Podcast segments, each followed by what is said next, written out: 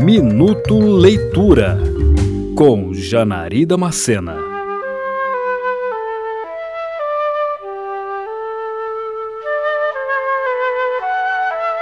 No topo de uma montanha, nos Alpes suíços, está localizado um sanatório que trata e cuida de maneira inovadora de pessoas doentes de tuberculose.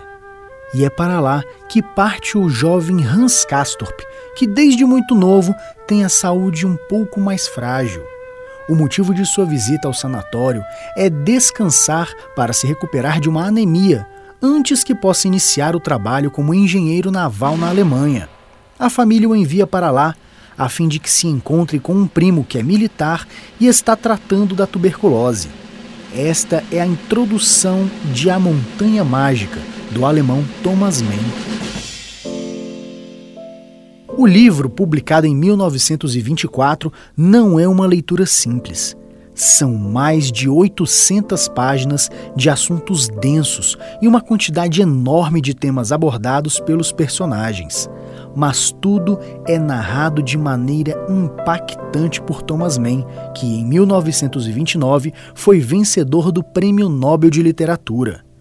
E por todas as páginas da obra, o autor percorre esses assuntos de maneira detalhada, demonstrando profundo conhecimento sobre medicina, biologia, literatura e artes, além de nos apresentar reflexões importantes a respeito da sociedade e da política. Com um domínio fantástico sobre as palavras, Thomas Mann é criterioso na escolha de cada uma das que nos apresenta em todas as longas descrições que faz. E aqui é importante avisar que o livro é completamente tomado por descrições detalhadas sobre a vida na montanha, os hábitos peculiares de cada personagem, o clima e o ambiente em que vivem. Tudo isso faz sermos transportados para o dia a dia dos que vivem lá em cima, nos fazendo esquecer do tempo e da vida dos que estão lá embaixo. Escalar essa montanha é uma tarefa árdua, mas ao chegar ao seu topo, compreendemos por que ela é mágica.